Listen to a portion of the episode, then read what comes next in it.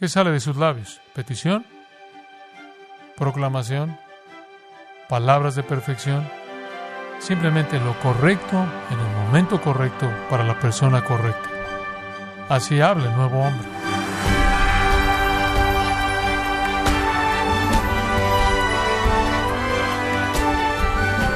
Le damos las gracias por acompañarnos en este su programa Gracias a vosotros con el pastor John MacArthur.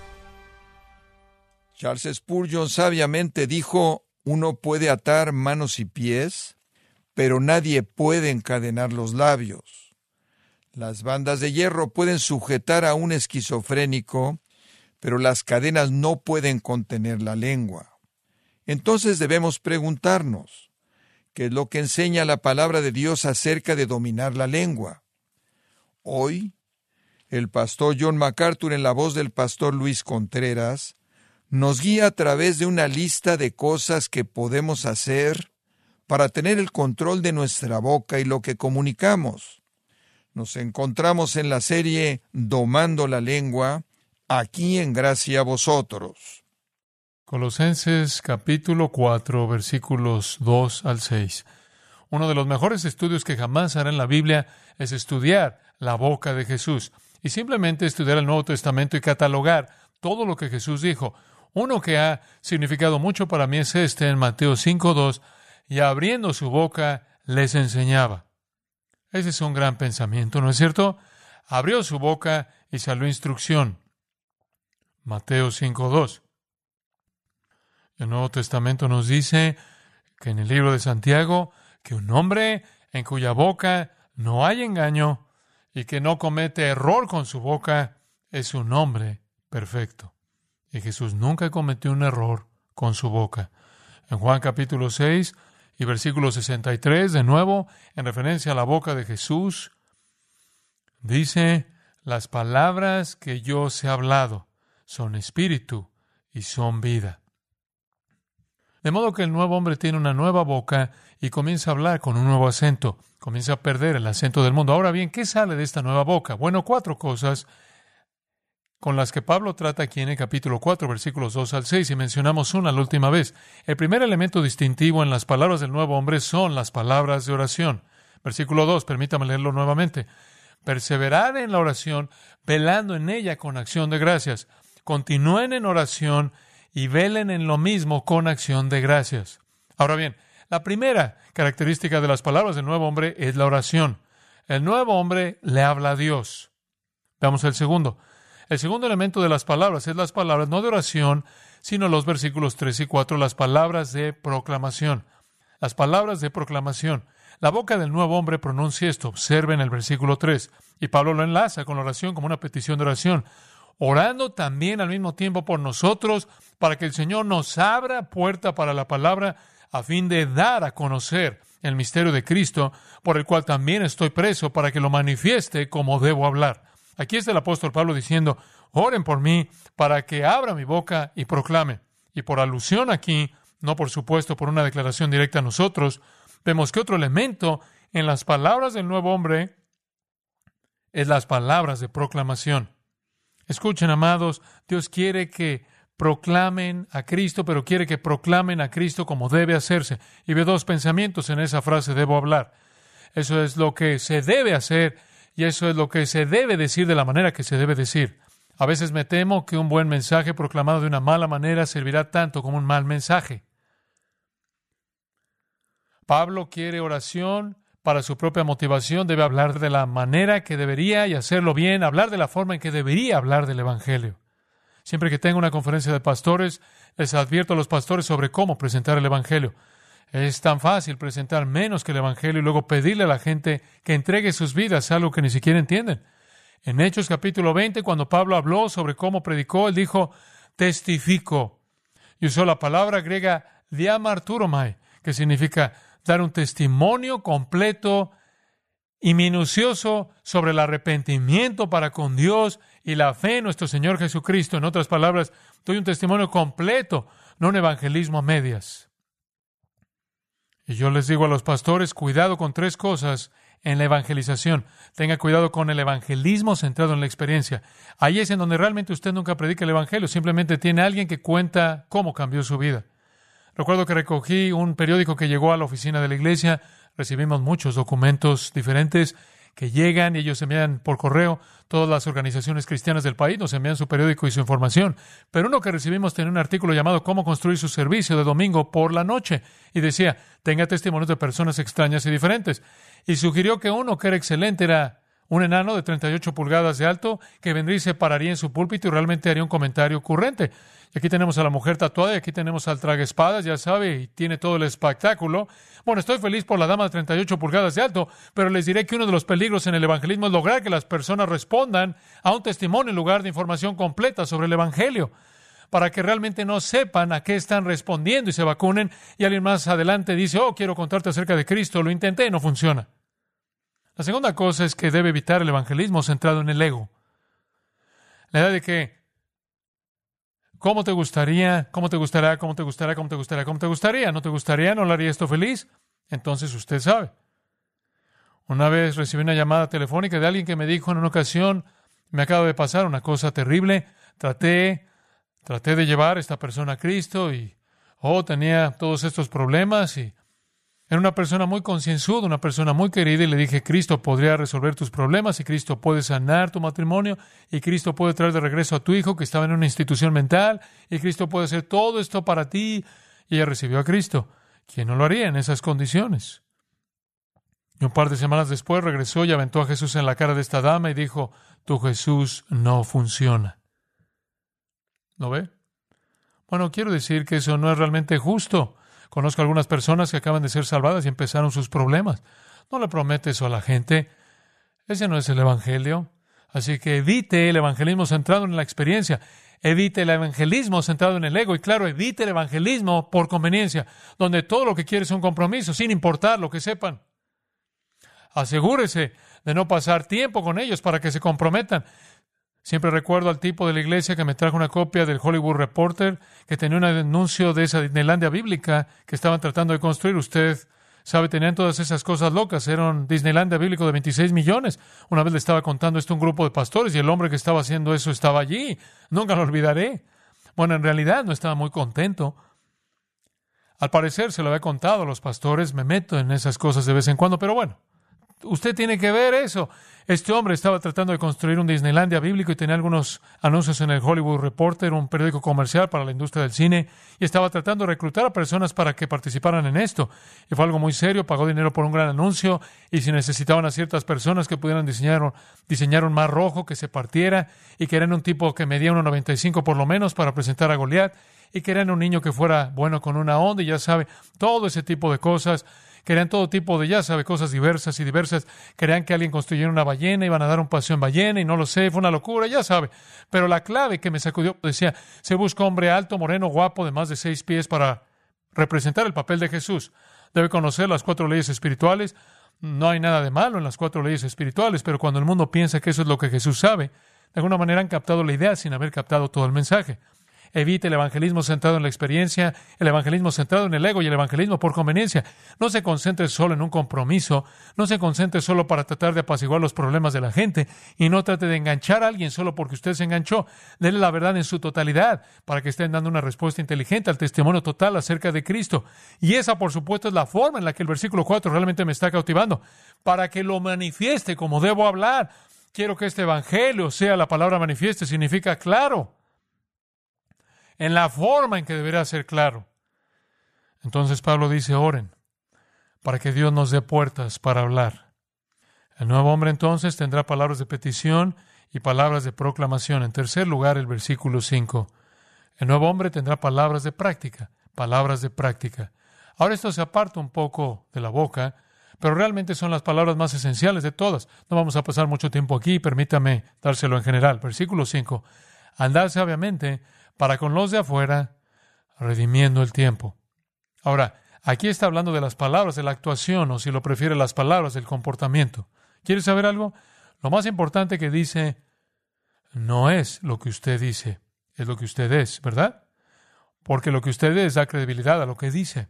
Recuerdo que mi padre decía tantas veces cuando yo era niño, tu vida habla tan fuerte que no puedo oír lo que dices. Eso es esencialmente de lo que estamos hablando. Andad. El versículo 5, andad.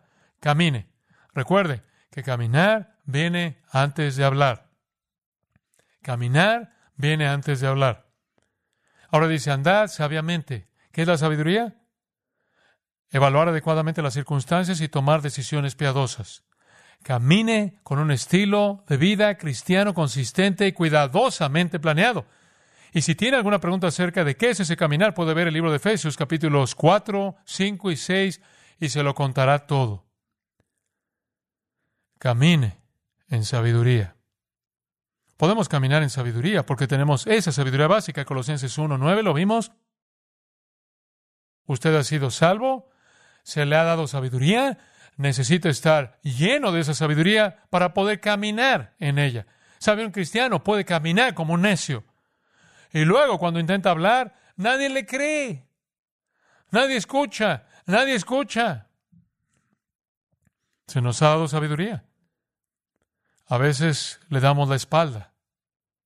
Dice usted, bueno, ¿cómo puede un cristiano hacerse el necio? Bueno, una forma de caminar como un necio está en 1 Timoteo 6.9. Pero los que quieren enriquecerse caen en tentación y lazo y en muchas codicias necias y dañosas. Una forma de hacer el papel de un necio es vivir para el dinero. Eso confundirá su testimonio hasta el punto en el que nadie entenderá lo que usted dice. Otra forma de hacerse el necio es tratar de vivir la vida cristiana de manera legalista.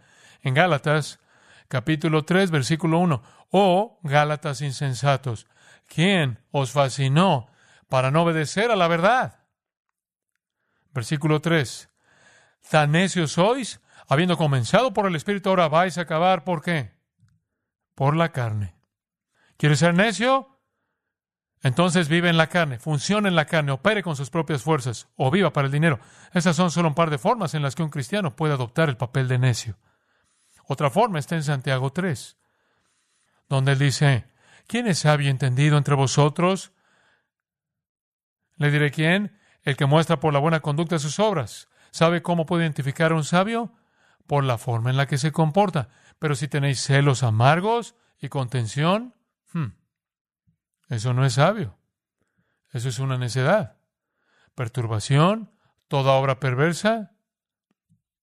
O vemos otra forma en que el cristiano puede actuar como necio al tener envidia, contienda, división, perturbación. Verá, estas son solo formas en las que el cristiano puede vivir como necio en su estilo de vida. Pero Pablo está diciendo aquí, no hagan eso, caminen en sabiduría. ¿Y qué es la sabiduría? Aquí mismo. ¿No es así? Establezca sus prioridades de acuerdo con el libro. Establezca sus prioridades de acuerdo con el modelo de Dios.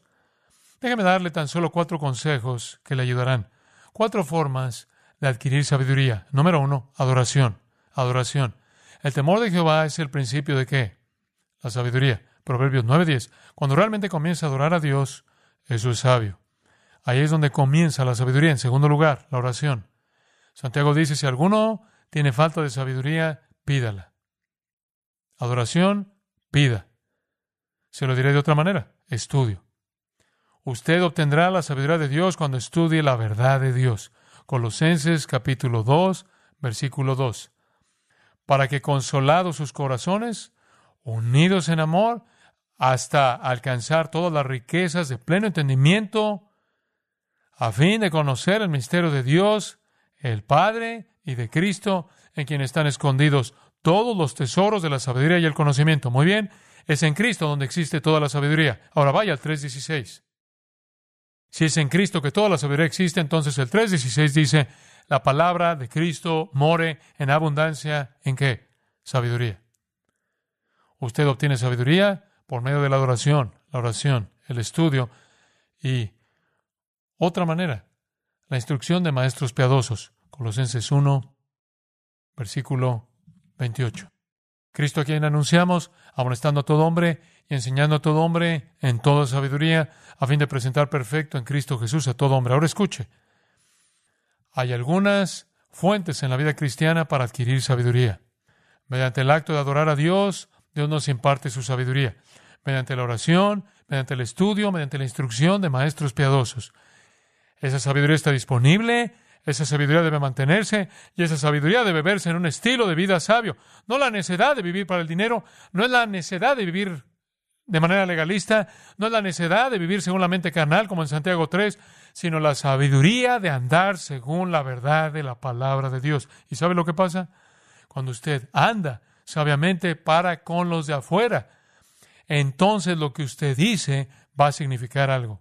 Y francamente, hasta este punto, Piensen los colosenses, ¿cómo anunciaron su fe? En primer lugar, eran minoría. Me refiero a una pequeña minoría. No tenían iglesia. No tenían edificio. No hay gran cruz en el aire. No había edificio.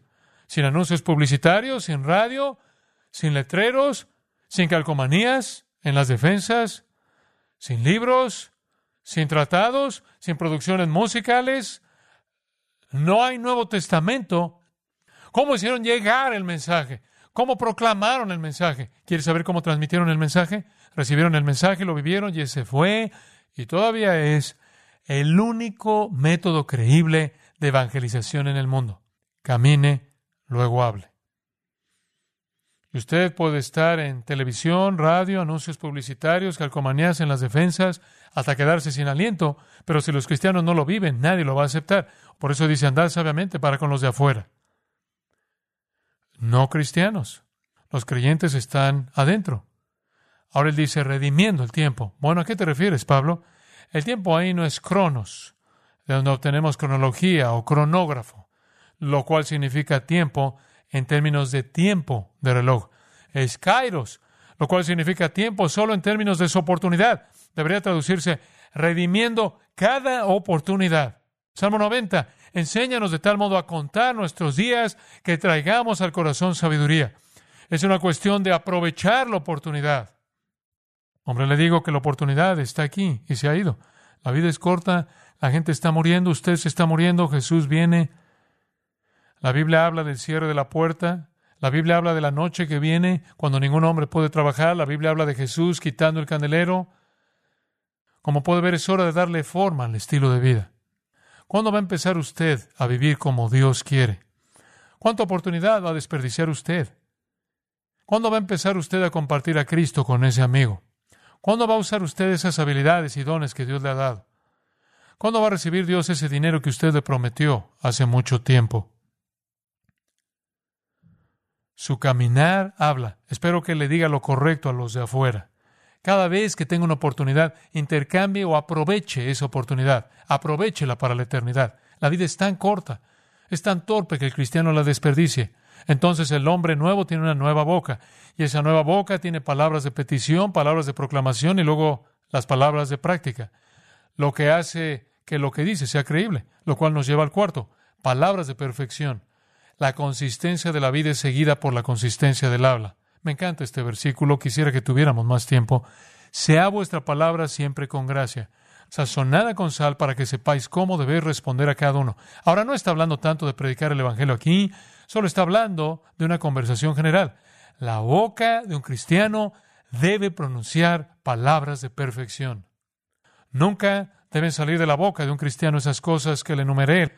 Lujuria, maldad, engaño, maldición, opresión, mentira, perversidad, destrucción, vanidad, adulación, necedad, balbuceo, locura, verbosidad, palabras inútiles, enseñanza falsa, conspiración, jactancia, odio, groserías, palabras sucias o chismes, todo eso es característico de una boca no regenerada, no de un cristiano. Deje que sus palabras sean siempre con gracia. Haga un hábito de las palabras amables, sea que esté siendo perseguido, sea una situación de estrés, sea una dificultad, sea que esté delante de un juez mundano, sea que usted haya sido perjudicado, ya sea con su esposa, ya sea con su hijo, su vecino, ya sea que esté enseñando un estudio bíblico, ya sea que esté dirigiendo una clase, sea lo que sea, que sus palabras sean amables. Dice usted, bueno, John, ¿qué quieres decir con hablar con gracia? ¿Te refieres a hablar la gracia de Dios? Eso no es principalmente lo que significa. Significa dejar que su boca hable lo que es espiritual, lo que es saludable, lo que es apropiado, lo que es amable, lo que es sensato, lo que tiene un propósito, lo que es un cumplido, lo que es gentil, lo que es veraz, lo que es amoroso, lo que es considerado. No amargo, abrasivo, vengativo, sarcástico, sombrío, enojado, cortante, actancioso, ninguna de esas cosas. Sea amable. Pero para que no parezca una especie de goteo únicamente de sutilezas, él agrega esto, sazonada con sal. No solo amable, sino que debería tener algún tipo de efecto. Ahora, ¿qué quieres decir con sazonada con sal? Bueno, la sal hace muchas cosas. Pica de vez en cuando, cuando hay una herida, ¿verdad? Pero después de que pica, ¿qué hace? Cura. La sal también previene la corrupción y sus palabras deben ser un purificador que evite la corrupción. Sus palabras deben actuar como una influencia purificadora, saludable, limpiadora, rescatando la conversación de la inmundicia que tan a menudo la envuelve. Efesios 4:29 dice exactamente lo mismo. Deje que sus palabras muestren gentileza, amabilidad, consideración, pero deje que ardan cuando sea necesario. Cuando hay una herida que curar, déjela ir directamente a la llaga y que sea lo puro y bello para rescatar una conversación de la corrupción. Los griegos tenían otro pensamiento aquí. Dijeron que la idea de la sal era la idea de ingenio. El ingenio es la capacidad de decir lo correcto en el momento adecuado. Y no es eso lo que está diciendo para que sepáis cómo debe responder a cada uno. Usted simplemente tiene la respuesta correcta en el momento correcto y para la persona correcta. Los griegos traducían esto como lo hizo Plutarco, encanto, ingenio. La palabra correcta en el momento correcto para la persona correcta, las palabras de perfección. Nunca comunicación sucia, siempre respondiendo a todo hombre que pregunta razón de la esperanza que hay en usted, 1 Pedro 3, pero solo en la conversación poder decir lo correcto. Su boca es tan importante. Tiene que llegar a eso tarde o temprano, donde dice la verdad y por lo que dice usted o abre la oportunidad o cierra la oportunidad tantas veces. Escuche, el impío afirma esto en el Salmo 12.4. Nuestros labios son nuestros. ¿Quién es Señor de nosotros? ¿Quién puede gobernarme? ¿Puedo decir lo que quiera? Pero el cristiano dice esto, Salmo 141.3, pon guarda a mi boca, oh Jehová, guarda la puerta de mis labios. ¿Qué sale de sus labios? ¿Petición? ¿Proclamación? ¿Palabras de perfección? Simplemente lo correcto en el momento correcto para la persona correcta. Así habla el nuevo hombre. Usted es un hombre nuevo, ¿sabía eso? Y junto con esas otras cosas, con su estilo de vida nuevo, deberían venir palabras nuevas. Permítame recordarle algo conforme cerramos. El problema con usted, y sé cuál es. Dice usted, no me conoces. Oh, sí, lo conozco. Conozco su problema. Es el mismo problema que yo tengo. El problema con nosotros, las personas nuevas, las nuevas criaturas, no es que tengamos dos naturalezas, la buena y la mala, la vieja y la nueva. El problema es que la nueva naturaleza, el nuevo yo, ha sido influenciado tan fuertemente por la carne que simplemente no puede deshacerse de ella. Una ilustración. Podría tomar una botella de whisky. En realidad no tiene que hacer esto. Esta es una ilustración. Usted podría tomar una botella de whisky y vaciarla. Podría hacerlo. Vaciarlo de toda esa podredumbre que hay allí. ¿Y sabe lo que pasa? Huélalo. Huela eso. Apesta. El olor permanece. ¿Quieres saber algo? Eso no es diferente a un cristiano. Usted es una nueva criatura. El contenido antiguo ya no está ahí. Usted es nuevo. Pero ¿sabe algo? Algo del hedor viejo está ahí. Algo del olor viejo está ahí. Algo del olor viejo. Usted vacía en esa botella de whisky que tiene un suministro de agua fresca y luego lo vacía y vacía más, vacía y simplemente sigue llenándola, sigue llenándola, sigue llenándola, sigue llenándola y poco a poco, poco a poco el olor se desvanecerá.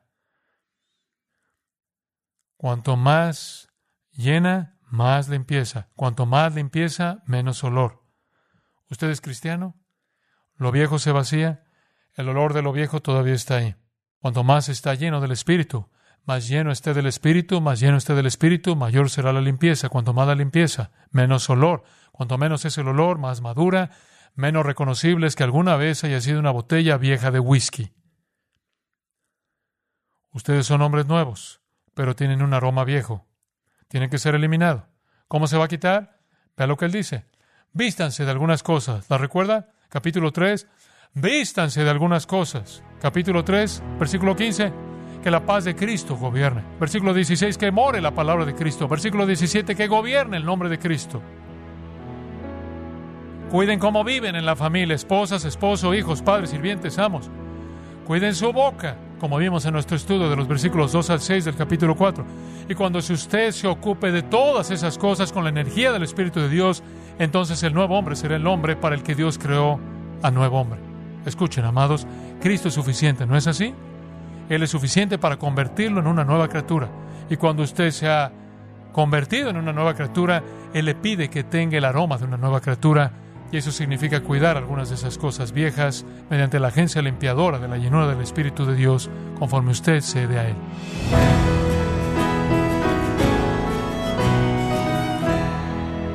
Como John MacArthur nos enseñó hoy, cuando usted vive una vida cristiana consistente, lo que sigue es una consistencia en sus palabras y la gracia que manifiesta cuando habla.